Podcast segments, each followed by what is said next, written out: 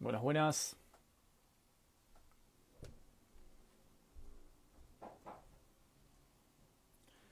Muy buenas noches.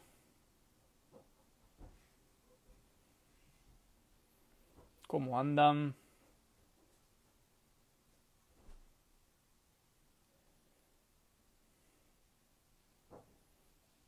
Bienvenidos, hola. Acá están saludando.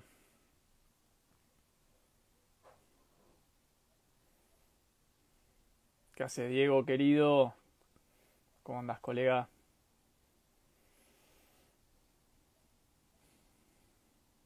Bueno, ahí nos vamos sumando. Hoy tenemos una una charla con nuestro amigo y colega Farid Diek desde México. Acá dice César, me gusta esta gente que te interpela con una pregunta técnica de la filosofía. Me encanta. ¿Compartes el argumento ontológico, Nahuel? Sí, lo comparto. Otro día desarrollamos el argumento ontológico. Pero sí, comparto. Me parece que está muy bien desarrollado en las meditaciones cartesianas.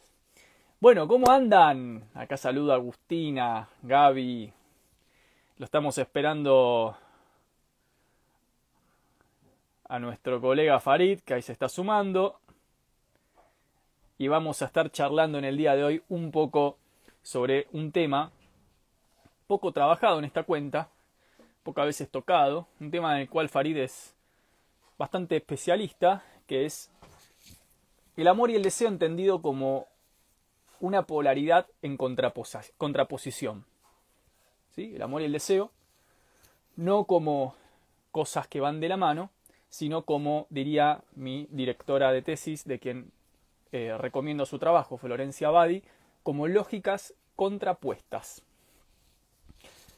Lo cual deconstruye un poco el mito romántico, el mito castellano, de un amor que iría de la mano con el deseo, como fuerza productora y reproductora.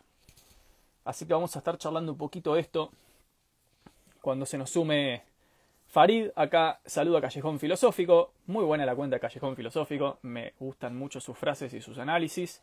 Acá dice Agustina Díaz, una vez Darío Z dijo que hacer filosofía es rascarse donde no pica. Bueno, me parece muy bien Agustina la frase ahí, la, la referencia a Darío.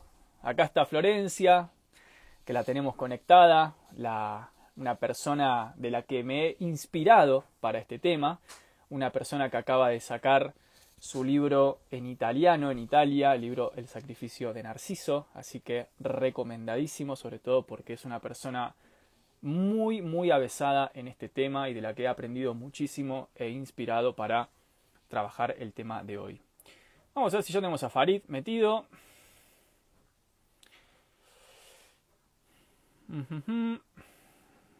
A ver, a ver. Acá dice quién es Farid. Farid Diek. Un poeta, psicólogo mexicano. Ahí lo tenemos. A Farid. Vamos nomás, compañero. Ahí lo vamos sumando.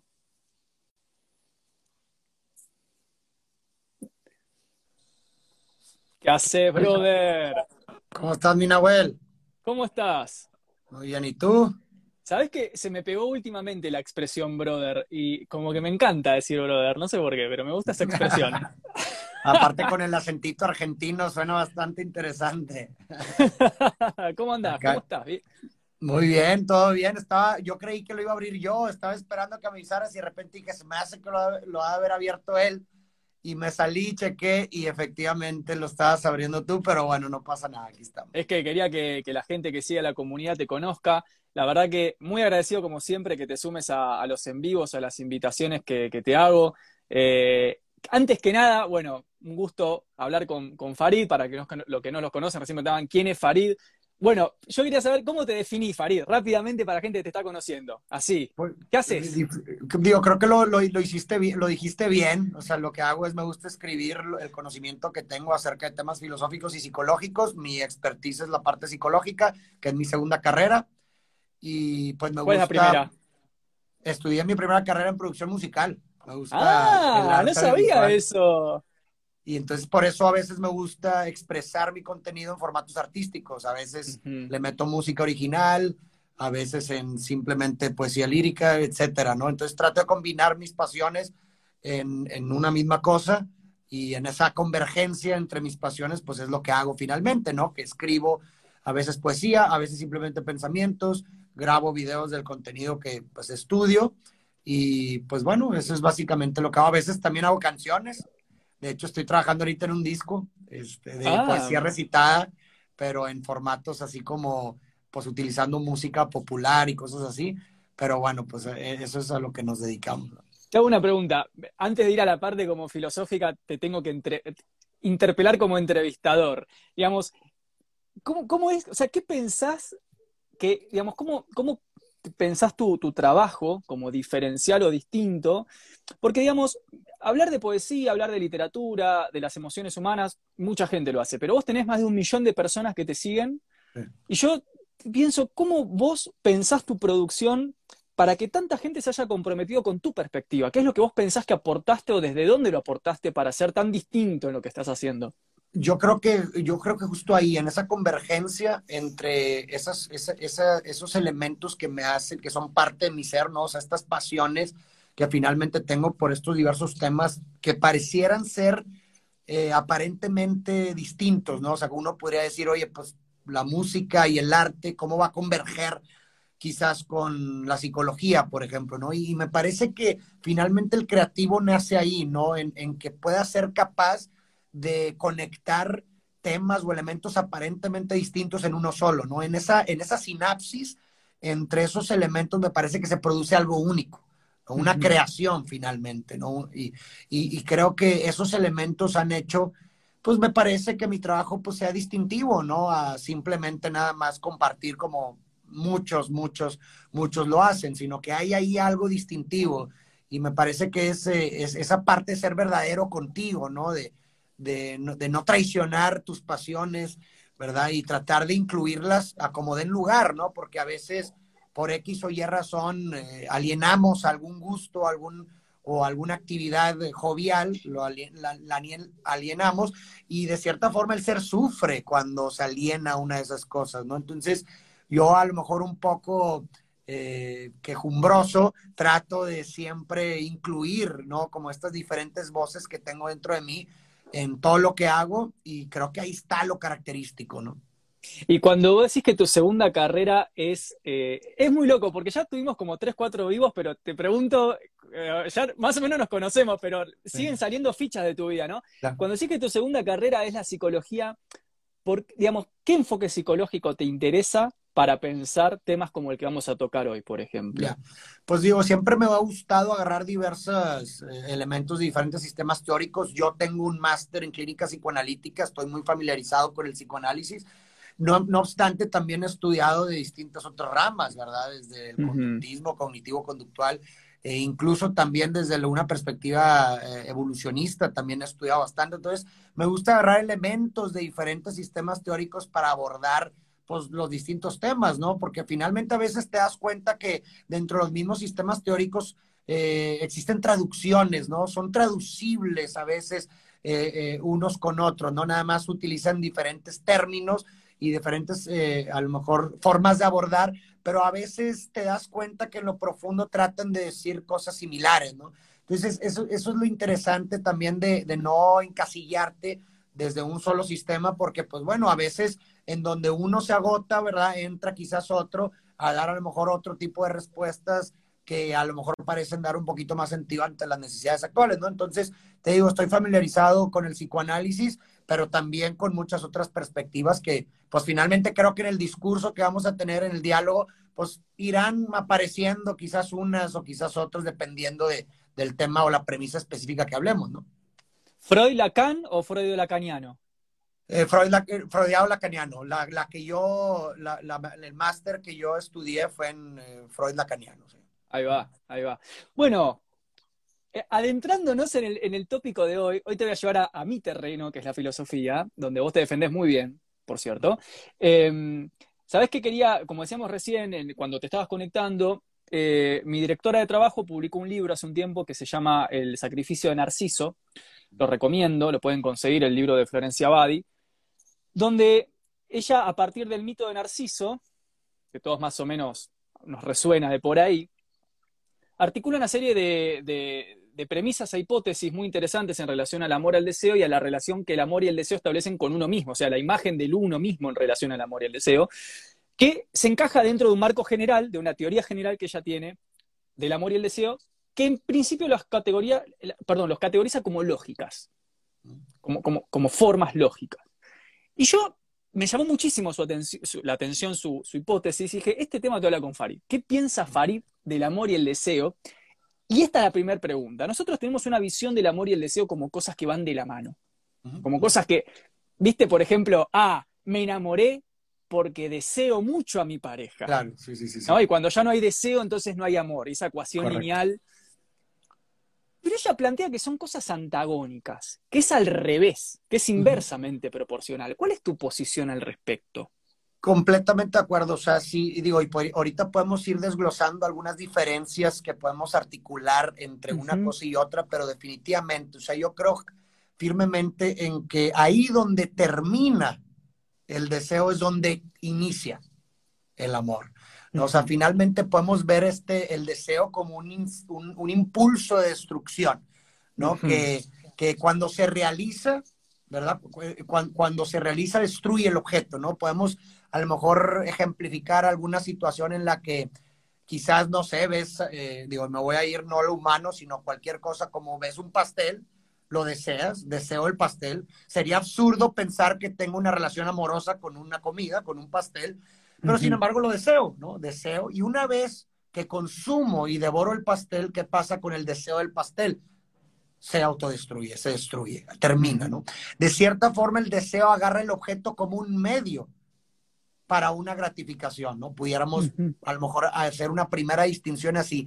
El deseo me parece que ve el objeto como un medio, mientras que el amor, como muy bien lo estableció Kant, me parece al hablar de que las personas son los únicos entes que se pueden amar porque son fines en sí mismos, me parece que ahí esconde una gran, eh, una gran premisa.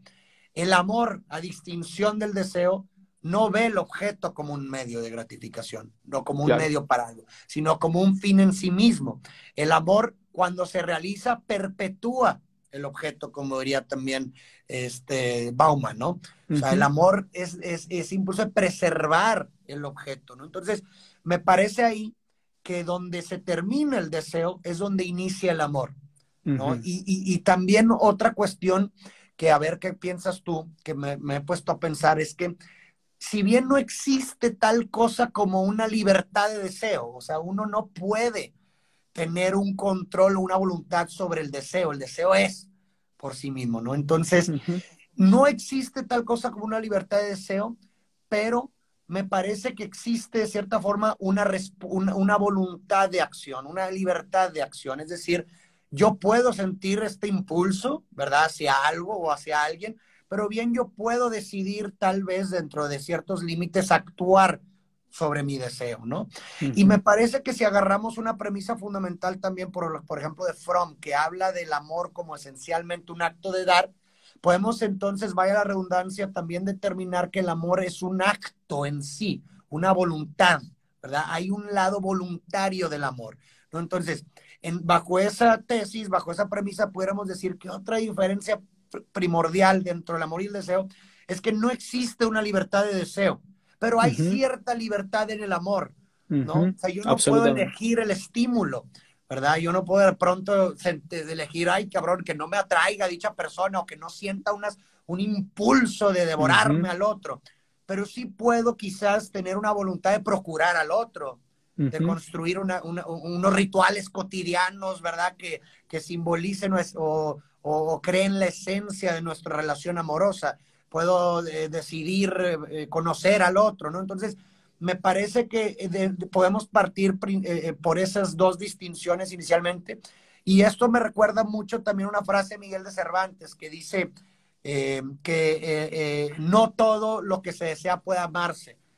Así, de la misma forma, no todo lo que se ama se desea, ¿no? Uno puede tener esta convicción y esta voluntad de procurar conocer al otro y, pensarlo y sentir un placer incluso en pensarle sin necesidad de estar satisfecho sexualmente hablando, ¿no? Entonces, creo que por ahí podemos empezar. ¿Tú qué piensas, Yo creo que te, te radicalizo la premisa, te la exagero.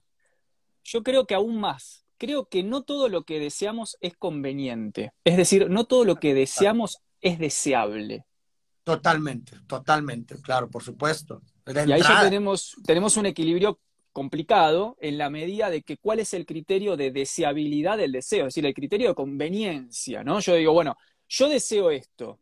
Por supuesto, el deseo, como sabés, es inconsciente, es algo que escapa a nuestra capacidad, a lo sumo podemos reprimir o no más o menos con la razón, y ahí tenemos el parte de agua de la tradición occidental, si es que atendemos a las inclinaciones y nos categorizamos como bárbaros y objetos de naturaleza o si somos sujetos de razón, etcétera.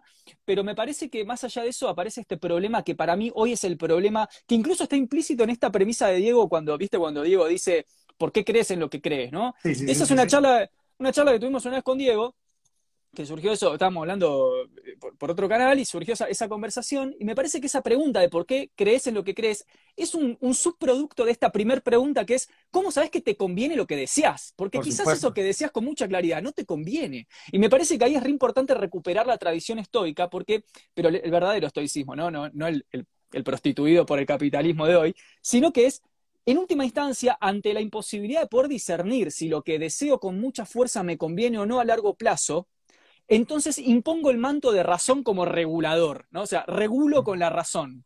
Después eso se construye, como decís vos, en el cantismo con el imperativo. Pero digo, me parece que ese es un primer problema. Y, lo segundo que me parece re importante de lo que estás mencionando, Farid, y me parece que es algo que se confunde mucho, es que hay que distinguir el deseo del placer. Correcto.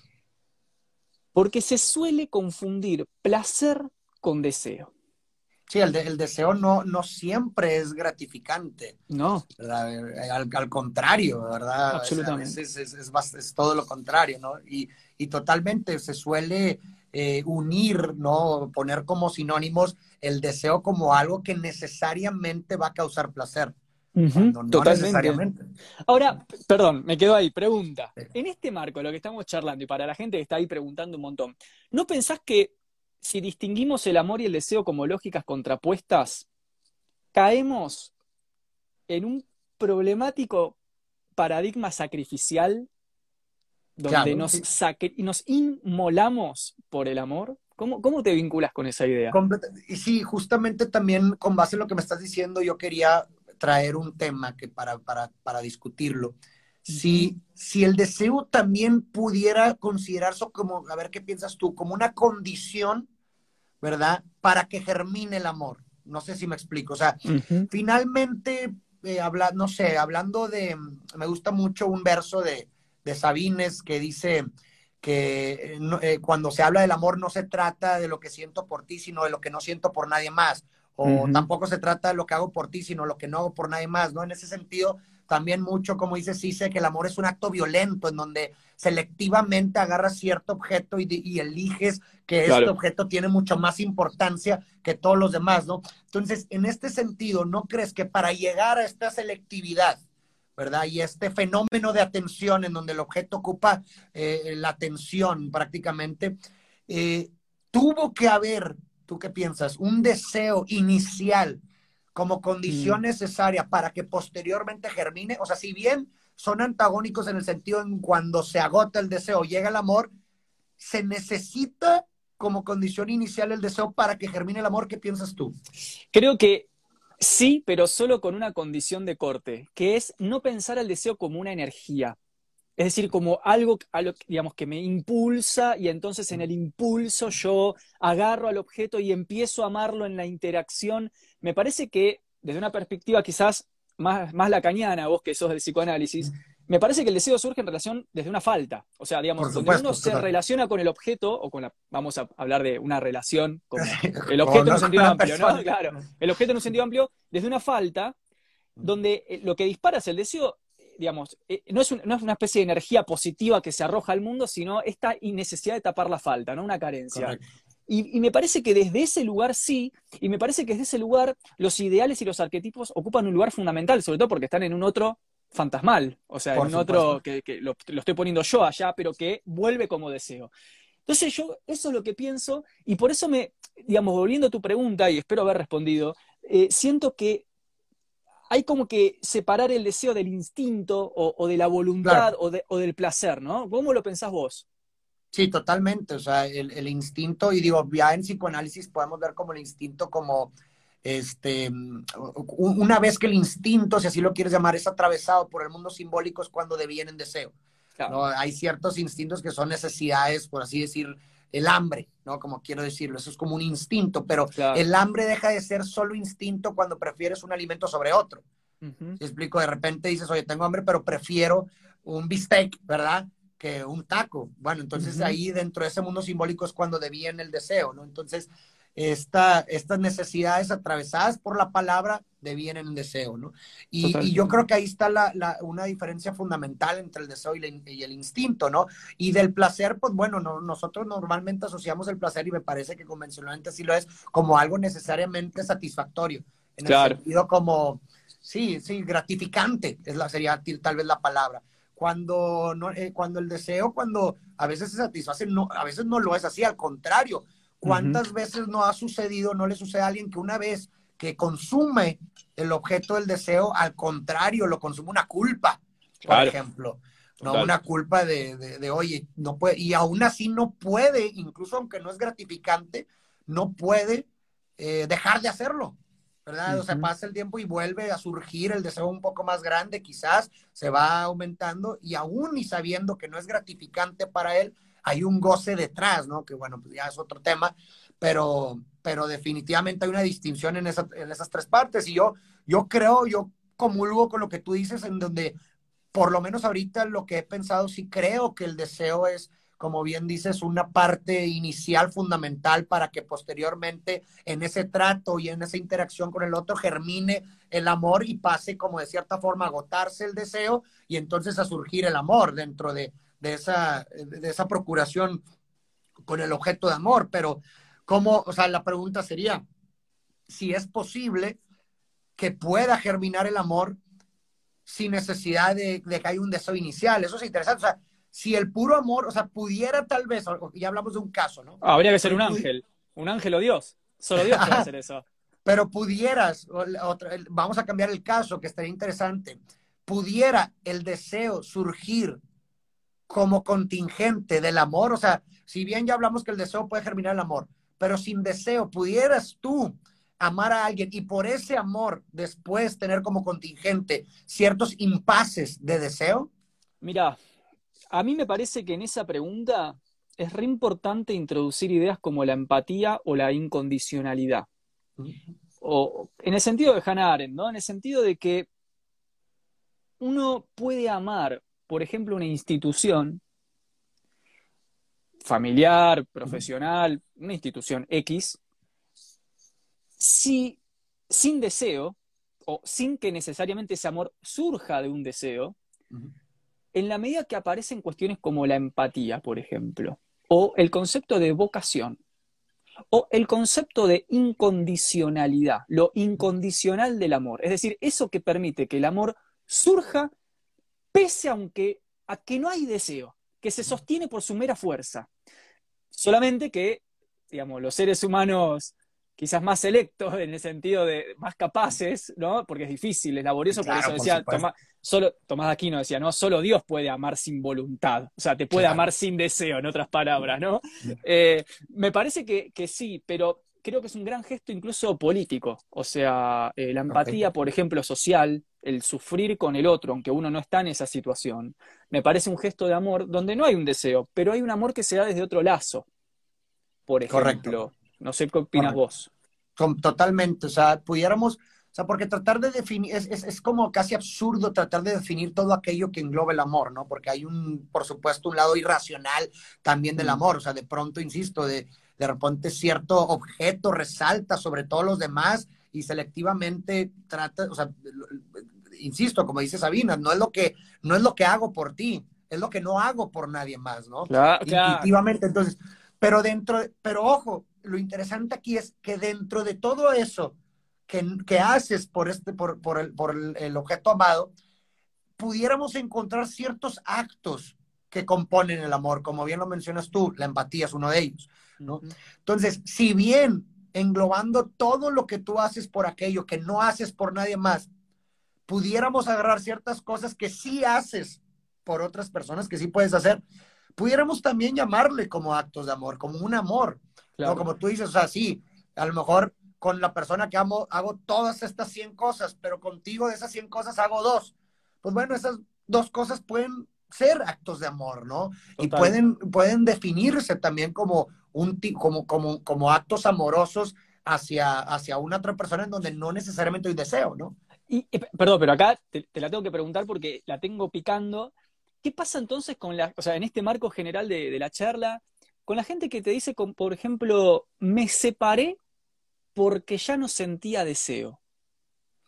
¿Cómo lo pensás es... vos, como poeta y psicólogo, digamos? ¿no? Sí, sí, sí, claro. Y, y, y me, me, parece que eso es un tema muy, muy, muy vigente y relevante el día de hoy, porque creo que estamos cayendo en la precisa unidad del de deseo y el, y el amor. Claro. O sea, claro. finalmente, o sea, eh, creo que nuestra, eh, eh, la fragilidad y muy, muy ad hoc también a, a, Bauman y esta modernidad líquida, me parece que estamos uniendo el, el, el, deseo con el amor en tanto que esperamos que, nos, que las relaciones sean altamente gratificantes todo el tiempo y en el momento en que dejen de ser gratificantes, tan, tal como productos de consumo, se desechan, ¿no? O sea, uh -huh. se buscan gratificaciones inmediatas, uh -huh. ¿verdad? Y, y, y, creo que definitivamente eh, eh, el, el, unir, o sea, de, de, entrada el unir estas dos cosas es, me parece algo irreal dentro de una relación, ¿verdad? Por eso me parece que lo, los vínculos se vuelven sumamente frágiles, porque precisamente el, el, el acto de, de, amar,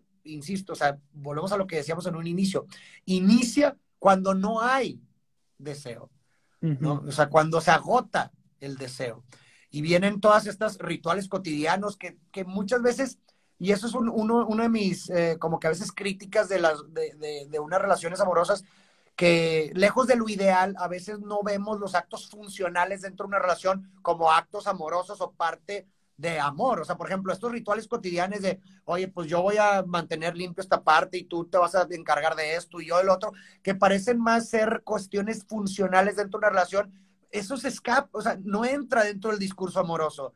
Uh -huh. Lo, una, un, normalmente vemos el amor de una forma idealizada en donde, eh, eh, donde evitamos hablar de ese tipo de temas y lo importante es solamente el sentimiento y la atracción y el deseo por el otro, ¿no? Cuando lo irónico es que se, esas cosas que nosotros llamamos amor hoy en día son las más, son, son esporádicas, son temporales, que si bien no significa que a lo largo del tiempo podamos experimentarlas por ciertos periodos de tiempo, no quiere decir que la relación se tenga que sostener por eso. No, al uh -huh. contrario, una relación amorosa se sostiene por todo lo demás, que uh -huh. me parece que eso, todo lo demás, es a lo que le debemos de llamar amor. ¿Y cuál ¿no? es, por... eh, en, este, en este marco, cuál es el límite de la relación entonces? Es decir, si la relación no tiene que terminar necesariamente cuando cae el deseo o cuando cae la pulsión sexual o lo que sea, entonces, ¿cuándo sí uno podría decir es legítimo terminar este vínculo porque entonces esto sí ya no es amor? ¿Se entiende sí, la pregunta? Sí, sí, completamente. Y es una delgada línea muy, muy, muy o sea, difícil de trazar y me parece que es algo bastante intuitivo. ¿no? O sea, creo que es algo bastante intuitivo en donde eh, es, es, como esas cosas inarticulables que tú sabes, si me explico? O sea, que estás en una situación, en una dinámica en la que quizás ya has intentado, ya, ya hay una, un, un, elemento de frecuencia, ¿no? De tiempo, en donde ya llevas bastante tiempo, a lo mejor intentando hacer cosas para rescatar la relación y que la dinámica sea saludable para los dos y no no hay nada y tú intuitivamente sientes que ya no es benéfico ni para uno ni para otro, porque eso también es muy importante, ¿no? O sea, cuando estás en una relación con otra persona, es, es, estás con otra persona, ¿no? No se trata uh -huh. solamente de ti. ¿verdad? Que mucho es del discurso individualista extremo, tiende como a alienar al otro, ¿verdad? No importa el otro dentro de una relación, lo único que importa soy yo. Yo y mis sentimientos primero que nada. Que si bien sí son importantes, me parece que no tienen, no, no tienen por qué extraponerse por el, sentimiento, y el nosotros y nuestros sentimientos. ¿no? O sea, eh, me parece que eso es algo que se ha dejado mucho de lado. Y yo creo que en esa dialéctica entre el yo y el otro, y yo mis sentimientos y los sentimientos del otro, uno puede por, contingente sentir esta intuición que le determina y le dicta y sabes que ya no es saludable ni para uno ni para otro seguir en esta relación. Al contrario, creo que incluso la ruptura se vuelve un acto de amor en ese tipo de situaciones, porque en la ruptura se vuelve un acto de amor en tanto que la ruptura va a producir las consecuencias óptimas para que tanto tú como yo podamos desarrollarnos mejores como personas en nuestra vida. Entonces, en esas circunstancias, el, la ruptura también se vuelve un acto de amor. Y, y, en, este, en este marco, ¿cómo pensás que, por ejemplo, el paradigma de la media naranja o, de buscar el complemento, ¿no? Ese que es mi complemento, eh, ¿contamina o purifica? O sea, ¿cómo encajas ese paradigma propio de la tradición platónica, ¿no? Claro, eh, claro. En, esta reflexión. Sí, y, de hecho escuchas muchos discursos actualmente como tú eres completo y, que ven que dos personas completas van a sumarse a sí mismas. Yo, yo a mí me gusta más una síntesis, es decir, nosotros somos seres en falta, es, es impensable pensar lo contrario, que tú puedes llegar a ser autosuficiente, ¿verdad? Y, y no necesitar de ninguna otra persona. Sería absurdo para mí ver eh, los vínculos como de esa forma. Pues somos seres sociales de entrada, necesitamos de, del cuidado y afecto y tenemos ciertas necesidades emocionales y de lo que quieras que solamente un otro puede satisfacer. Pero si bien, o sea, eh, yo lo veo más como, eh, si bien uno puede reconocer la falta, al mismo tiempo no le va a atribuir me parece necesariamente al otro como eh, el, que, el, que tú tienes que venir a salvarme, ¿no? Sino que como un acto esencialmente de dar, me parece que dos personas con sus propias faltas y sus propias carencias, eh, eh, dando sin necesidad de esperar que tú me des, sino dando cada uno de su lado como el amor lo es, vamos a poder de cierta forma vivir y sumar a un bienestar mayor que si yo estuviera por mi propia cuenta, ¿no? Porque muchas veces se utiliza este discurso como, no, pues yo soy feliz por mí mismo y pues nomás haz de cuenta como que si tú eres el elegido para venir a mi mundo y, que tú eh, entonces te complete y listo, ¿no? Pero a veces dentro de esa dinámica entre las dos personas es que se encuentra uno mismo, ¿no? O sea, no necesariamente uno me parece que tiene que estar eh, eh, sentirse completo consigo mismo para entonces buscar a alguien. Al bueno, eso está muy vigente, el famoso, la famosa idea de primero tenés que amarte a vos mismo para amar a otro, ¿no? Ese sofisma hay que desatornillarlo del, del inconsciente colectivo.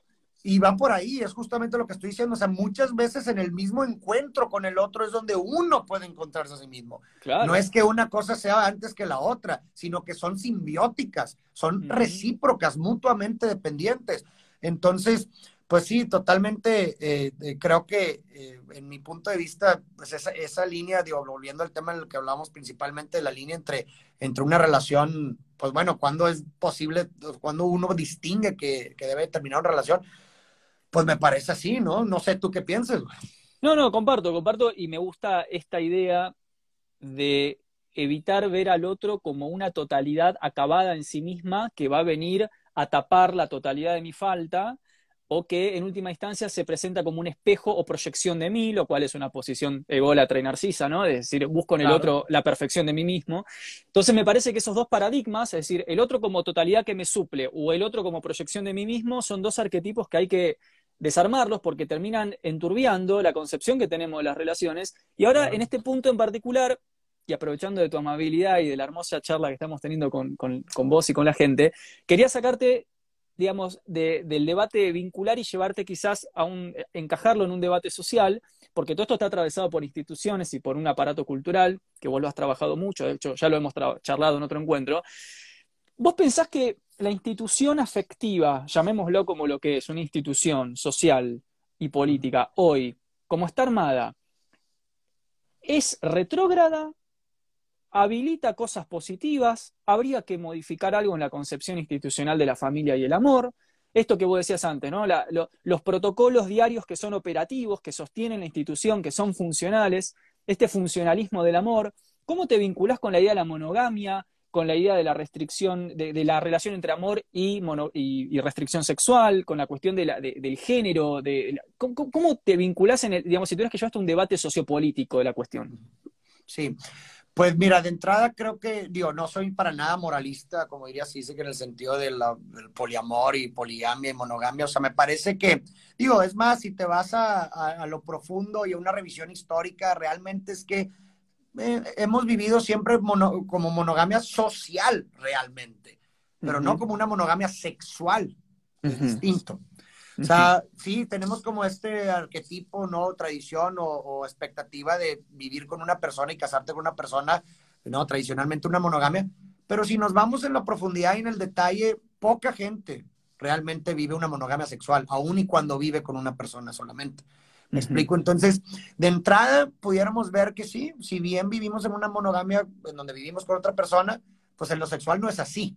Entonces, de cierta forma, pudiéramos distinguir nuestro modelo como una monogamia cínica, realmente. O sea, eso es como lo veo yo como la tradición, una monogamia cínica en donde sí, pues de cierta forma estoy con una persona, pero quizás dentro de uno sabe que quizás pudiera estar con otras personas sexualmente, pero me voy a hacer como si nada. Es más, no quiero saberlo. No quiero verificar. No toquemos el tema, no toquemos el tema. Sí, ah, no quiero saberlo Puede ser que sí, y me parece que esa es la tendencia de, muchas de las relaciones, ¿no? Entonces, en ese sentido, pudiéramos decir, bueno, oye, está bien, pero ¿qué pasaría en otros modelos como los como mucha gente quizás también pudiera vivir como una poligamia y poliamor. Vamos a distinguir también de una y otra. Poligamia quiere decir, para la gente que quizás no sabe, una poligamia es donde una persona tiene diferentes parejas, pero las parejas no se vinculan entre sí. ¿Verdad? O sea, esa es, la poligamia. Y la, el poliamor, por lo contrario, es, una, es, un colectivo de personas que están vinculadas entre sí. O sea, todos mm. este, aman a todos y todos se vinculan sexualmente con todos, ¿no? Esa es como una distinción entre una y otra. ¿Que se puede? Pues bueno, pues de que se puede, se puede, ¿no? En gusto se rompen géneros. Que es funcional y ahí es donde me voy a meter yo un poco. Eh, y digo, es mi muy humilde punto de vista yo creo que la, que la poligamia no, quizás no, va, no sea tan funcional. Y no estoy hablando de cuestiones morales, sino funcional. Si de por sí me parece que en, en, en, los, en los modelos tradicionales que tenemos, a veces hay ciertas, eh, ciertos problemas de que terminan personas solas, ¿no? Y criando un montón de, de hijos por sí, por sí mismos porque una persona se va o escapa o porque terminan este, sí, muchos, muchos hijos indeseados y por consecuencia eso repercute finalmente en sus modelos psíquicos, en sus aparatos psíquicos y que terminan perpetuando conductas que al finalmente terminan siendo nocivas para la sociedad. Me parece que eh, una poligamia no vendría a resolver el problema, sino quizás a perpetuarlo, ¿no? Eh, hablando del punto de vista funcional, claro. no moral. Ah, o sea, eh, perdón, a ver si te entendí bien. O sea, medio a la forma de malestar de la cultura, estamos aceptando que hay una, una eh, consagración de la monogamia en términos sociales, pero vos sostenés que la gente por atrás eh, mantiene relaciones sexuales eh, no declaradas, digamos, y que eso es un común social. Es un, es un común social, exacto. Pero bien, si bien tienes esos, esos tipos de encuentros y lo que tú quieras, pues bueno, tu, tu núcleo, ¿verdad? Tu familia nuclear y lo que tú quieras, pues regresas ahí con tu pareja y pues siguen con esta dinámica tradicional en donde, bueno, vas por la otra persona, crean un patrimonio, mm. crean, se desarrollan juntos, viven juntos, crían a sus hijos, etcétera. En, un, en, un, en, un, en, un, en, una sociedad en donde, no, en donde pudiera rompes con estos modelos y cada y prácticamente es todos contra todos, ¿verdad? Porque pues así sería incluso lo social, ¿cómo, cómo o sea, me, me, preocuparía el orden? ¿Sí explico? me, paría el, me preocuparía el orden hablando de, de quizás eh, a veces, eh, eh, pues, culturas o sociedades que no estamos tan a lo mejor avanzadas o preparadas para tener ese tipo de libertades, ¿no? No sé, digo, es, es mi propia, es, mi propia percepción. O sea, creo que en lo mm. funcional, eh, eh, eh, o sea, la monogamia social funciona, ¿verdad? Y, es operativa. es operativa, exactamente. Yo hablando de, de, lo, de solamente lo funcional, no de lo moral, ¿verdad? Que es otra cosa. Que si, oye, si, claro. No, no, dale, dale. Ah, no, que si, oye, si yo quiero, yo quiero vivir y me manejo bien viviendo en una poligamia, una poliamor, adelante, güey. O sea, hazlo, no, no, no, no pasa nada. Pero obviamente con responsabilidad, ¿verdad? Con responsabilidad, con, si me explico, o sea, no vayas a, a, lo mejor a tener hijos por todos lados, ¿verdad? Con todo tipo de gente y no te vas a ser responsable de ellos porque no tienes para pagarlo, ¿verdad? Y de repente estuviste ahí por todos lados y y ay, pues no estás asumiendo la consecuencia. me explico? Entonces, eso es a lo que voy con lo funcional, ¿verdad? O sea, y, y, te digo, incluso hay veces en las que con la monogamia social hay ese tipo de cosas que suceden en donde terminan teniendo familias fuera de, del matrimonio, y, pero pues muy poca gente puede sostener eso. O sea, muy poca gente podría sostener eso y termina, insisto, siendo perjudicial para todos, ¿verdad? Entonces, imagínate ahora en otro mundo, ¿verdad? En donde sea la norma esa se me haría muy complicado tal vez de poder mantener o hacerlo funcionar. me haces acordar a, un libro clave eh, que es, eh, quizás lo han leído muchos, que es el, el Leviatán de Hobbes, el, famoso texto de, de, filosofía política, donde en el capítulo 13 dice que hay una causa fundamental de discordia entre los seres humanos, que es la guerra sexual, dice también la guerra por el honor y la riqueza, pero la guerra sexual, es decir, eh, esta preocupación por eh, el, digamos, la, el intercambio y la circulación de parejas conduce a la guerra de todos contra todos, ¿no? Entonces me, haces acordar a esta cosa de, bueno, en algún punto hay que poner un corte, ¿viste? Para que no nos matemos todos contra todos. Eh, y de ahí se empieza a configurar también toda una concepción del Estado, la jurisprudencia, el derecho, digo, todo esto tiene consecuencias políticas. Pero bueno, una, una digamos, quería, quería decir que en relación a lo que acabas de plantear, a mí me parece que y quizás porque me pongo ya más viejo, ¿no? Porque uno va pasando los años y se pone más conserva.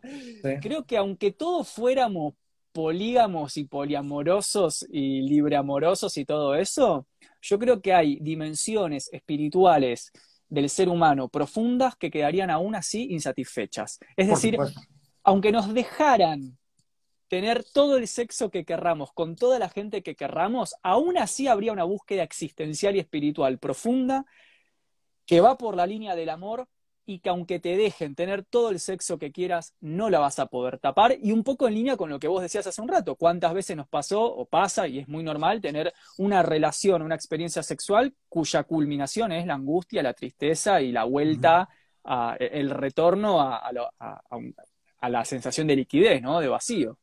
Claro, y, y me parece que también, digo, insisto, no desde el punto de vista moral, pero eh, quizás esos modelos también de, de, así estar con muchas personas y lo que quieras también es una especie de mercantilización eh, del amor, me parece, o sea, en donde sí, pues tienes a una persona para que te satisfaga ciertas necesidades, a otra persona porque te la pasas bien, o sea, como que es mucho, mucho de, de, de, de, de qué, qué, tanto eh, recompenso, qué tanta satisfacción obtengo del otro, ¿no? Es decir, estoy contigo porque tú me beneficias aquí, tú acá, y listo, como pura conveniencia casi casi.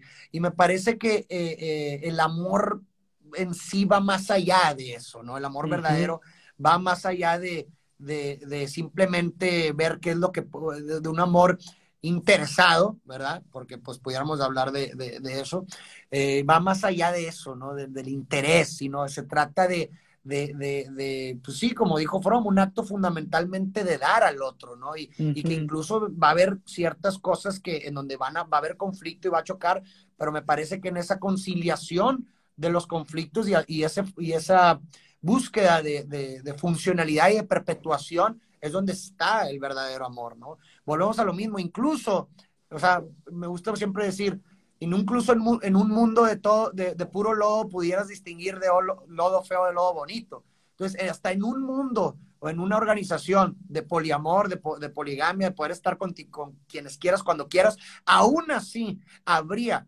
alguien que resaltaría. Exacto. Definitivamente, o sea, totalmente, ¿no? Tengo, tengo la, una de las últimas eh, que te la querías, te quería sacar un poco de este tema y ya interpelarte como comunicador, que es lo que sos y lo que hacemos, comunicar ideas y, desde nuestros lugares. ¿Vos sentís que cuando se tocan temas como estos, que son temas que nos tocan la fibra humana, vos sentís que la gente se relaciona con estos debates o con estos intercambios desde el lugar de la praxis? ¿O más bien desde un lugar como cosmético de eh, escucho lo que estás diciendo, pero no va a cambiar nada en mi vida, digámoslo así? O sea, ¿vos crees que la gente está como hoy por hoy, a nivel macro, general, en la posición de recepcionar estos intercambios, estos debates, pero asumirlos también como base de una transformación de la praxis? Yo, yo, creo que sí existe la posibilidad de, de asumir estos, o sea, como tú dices, la, Lexis y ponerla eh, de cierta forma en el momento que ayuden como guías para, para la práctica. Yo creo que definitivamente existe la posibilidad, ¿no? Como también en otros casos, digo, hay, habría que hablar de caso por caso, ¿no? O sea, definitivamente habría casos que aún, y a lo mejor sabiéndolo, de pronto te encuentras en la situación en la que no importa qué teoría tengas o qué es lo que sepas en la praxis, no, simplemente no lo podemos llevar a cabo. También sucede en ese tipo de casos. Yo creo que depende del contexto de la persona, del caso por caso, de la posición subjetiva, y por eso yo siempre promuevo de, pues bueno, que un encuentro terapéutico es, sumamente importante cuando una persona a lo mejor, no sé, hablando del amor, ¿no? Ahorita que estamos hablando de este tema, que quizás encuentre dificultades en sus relaciones amorosas y lo que sea, pues, pues sí, pues pueden escuchar lo que nosotros tenemos que decir y a lo mejor eh, que ciertas cosas le hagan clic, ¿verdad? Pero a veces se puede encontrar con la difícil de su situación de ponerlo en práctica. ¿verdad? Y, y, y, y, pues bueno, me parece que en ese tipo de circunstancias un, un buen proceso terapéutico puede ayudar a lo mejor a conciliar una cosa con la otra, pero lo que definitivamente sí creo que ayuda eh, la, la, Lexis, ¿verdad? Es el conocimiento, la, la comunicación, es por lo menos en la conciencia, que eso es un elemento fundamental para un cambio de conducta. O sea, hay una, una, una, base fundamental, ¿verdad? Para cualquier cosa en la vida es uno no puede modificar algo que no veo ningún problema en ello. Hablando de la conducta, uno no puede modificar una conducta que no ve ningún problema en ella y a veces la teoría y, la, y, el comunicar, etcétera, de pronto puede hacer cierto clic que te diga, ah, la maíz, tengo un problema aquí, o reconozco que hay un problema aquí. Y si a lo mejor, nomás por saberlo, no lo puedes cambiar, por lo menos la conciencia te ayuda a que puedas iniciar un proceso de cambio. Exacto. el conocimiento del amor, de una relación como tal vez eh, que pueda ser saludable y lo que tú quieras, a lo mejor no te va a ayudar, a, a, lo mejor, a lo mejor no va a ser que el momento lo pongas en práctica, pero por lo menos te va a ser consciente de muchas cosas que te van a ayudar a iniciar ese proceso de construcción o ese proceso de mejora. ¿no? Totalmente, y quizás tener en cuenta también que cuando hablamos de la transformación de las prácticas, al estar intervenidos por un inconsciente, quizás tenemos que abandonar este paradigma un poco logocéntrico e, e ilustrado de que tenemos pleno control de nuestras decisiones y de nuestras acciones, ¿no? De que con un mero saber o una técnica o una terapia eh, logocéntrica eh, alcanza para que uno, ah, ¿no? Me parece que esto está bueno, vos lo estás poniendo en un lugar que, que, está bueno, porque es el lugar del disparador. Pero después viene el trabajo que interviene en el inconsciente, porque me parece que hoy se está metiendo a la gente, a mucha gente, sobre todo con este boom de la autoayuda y las terapias, en un lugar muy logocéntrico, al estilo vos podés cambiar tu vida tan solo queriéndolo y teniendo el saber adecuado, como si no hubiera un inconsciente que te determina desde que te levantás a la mañana y al cual no podés acceder claro. y por más saber que tengas no lo podés alterar. Entonces me parece muy interesante que hagas este, este planteo de al pasar, al pasar de la Alexis a la praxis, el saber entenderlo como un disparador, donde que activa Correcto. un proceso más amplio. Claro, completamente, completamente. Y sí, o sea, eso eh, hay que entender una cosa, no somos capaces de ver las causas que nos determinan. Claro, exactamente. No somos Como decía capaces. Exactamente, entonces, eh, y, y, como, y, y, es mucho más eh, absurdo esperar que tú puedas llegar a conocerlas por ti mismo. El autoconocimiento no existe, basta el mito del autoconocimiento, no existe eso. Exactamente, ¿no? Entonces, es algo que, que es preciso comprender para, para entonces incluso, como bien lo dices, entrar en mejores procesos de modificaciones de conducta o realidades mucho más apegados a, a la realidad, ¿verdad? Y, a, real. Y, a, y a, nuestro, y a, a, nuestra forma de ser, ¿no? En el mundo. Y claro, pues eso es, eso es lo que pienso acerca de eso, ¿no? O sea, de, de, de lo que mencionas.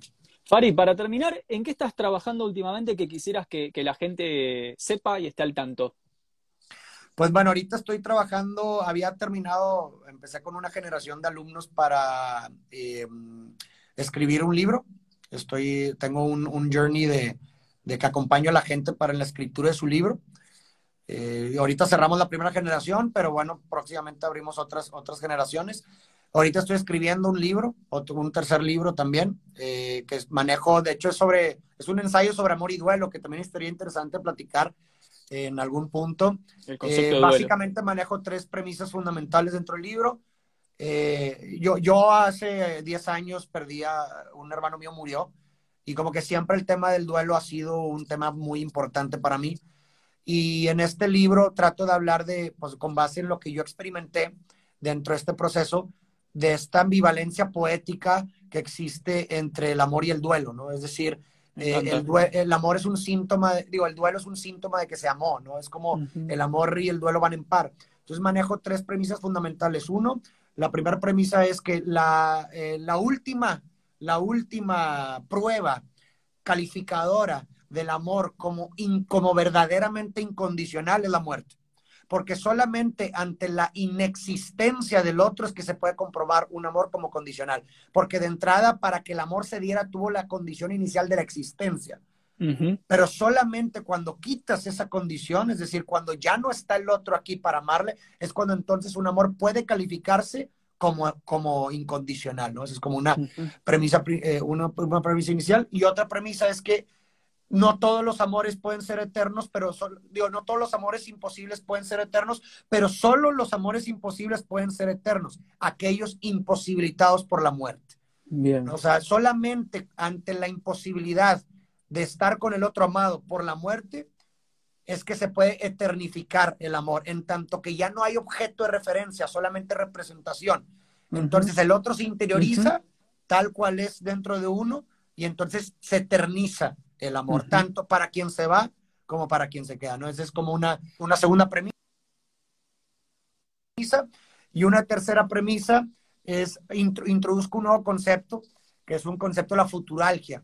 ¿no? O sea, cuando agarrando, agarrando la concepción de Heidegger del ser, ¿no? De una intersección de las dimensiones del tiempo, ¿verdad? Entonces, eh, en todo aquello, con todo aquello con lo que nos relacionamos hablando del amor, pues eh, también interseccionan las tres dimensiones, ¿no? Entonces, tenemos la dimensión del pasado, ¿verdad? Y del presente en el sentido de que eh, aquello que quisiéramos que fuese, que ya no es, le llamamos nostalgia, ¿verdad? Pero ¿cómo le, cómo le decimos esa melancolía, esa tristeza o esa pena por aquello que nunca podrá ser, pero que para ti era. ¿Sí explico? O sea, ese futuro que es constitutivo del ser, pero que de pronto se pierde, ¿cómo se le llama? Claro, eh, eh, incluso podríamos eh, traer la, pregunta, o sea, esa misma pregunta la podríamos plantear como la plantea un filósofo que trabajo mucho, que es Walter Benjamin. Él, él dice la misma pregunta, dice, ¿qué pasa con lo que podría haber sido y no fue? Exacto. Exacto. Y el carácter inconcluso del haber sido. Pero, pero ya te constituía, era constitutivo de tu ser. O sea, porque para ti, ok, e, el futuro es aquello que es, pero no es. ¿Me explico? Es en tanto que te constituye, te condiciona, ¿verdad? Tus actos están sujetos a ese futuro, que, que por eso es, pero a la vez no es. Entonces, ¿cómo le llamas ese futuro que para ti era real, pero ya no puede ser jamás? Pero quisieras que fuese. Es como una nostalgia del futuro, pero pues no viene del retorno, no es un dolor hacia un retorno. Entonces aquí introduzco el concepto de la futuralgia, ¿no? O sea, la futuralgia es la tristeza melancólica por la pérdida inevitable de un futuro deseable. Así es como lo definí, ¿no? Y esa es como otro, esa es como otra premisa fundamental del libro. Y ya eso es básicamente lo que consiste eh, este, el libro que estoy escribiendo ahorita, ¿no? Bueno, básicamente como si fuera una pavada y estás escribiendo un texto de filosofía eh, avanzado, así que me encanta y te deseo la mejor de las ondas. Cuando lo tengas, lo pasás y lo difundimos por todos lados. Gracias, gracias. Sí, la verdad creo que es lo mejor que he hecho. Esa sería como mi gran realización. Ya voy como en un 70% eh, terminado. Espero terminarlo para este año y, y la verdad creo que sí es una muy linda obra y, me, refugio mucho en la filosofía, agrego, meto también Derrida, esta concepción del fin del mundo, cada muerte como el fin del mundo, ¿no? Y como eh, cuando ya no hay mundo que te sostenga, tengo la responsabilidad de cargarte, o sea, está muy bonito, creo que es lo mejor que he hecho y aparte está bien padre porque para todas las premisas que presento, haz de cuenta que le pedí a la gente que me diera testimonios de sus duelos. Entonces, todos los testimonios que me mandó la gente los incluyo en las partes del capítulo del libro que tienen que ver con el testimonio de la persona. es como una especie de validación de la fenomenología de las personas con lo que estoy tratando de decir. No sé si me explico. Excelente. Entonces, eh, está, está muy lindo, está muy lindo. ¿Tú en qué andas? Yo ando eh, avanzando en un doctorado, yo estoy más abocado a la investigación en este momento, pero también con, con ahí dos libros comenzados que cuando termine la tesis doctoral los voy a continuar. Eh, pero bueno, ahora estoy como más en la cuestión de la investigación.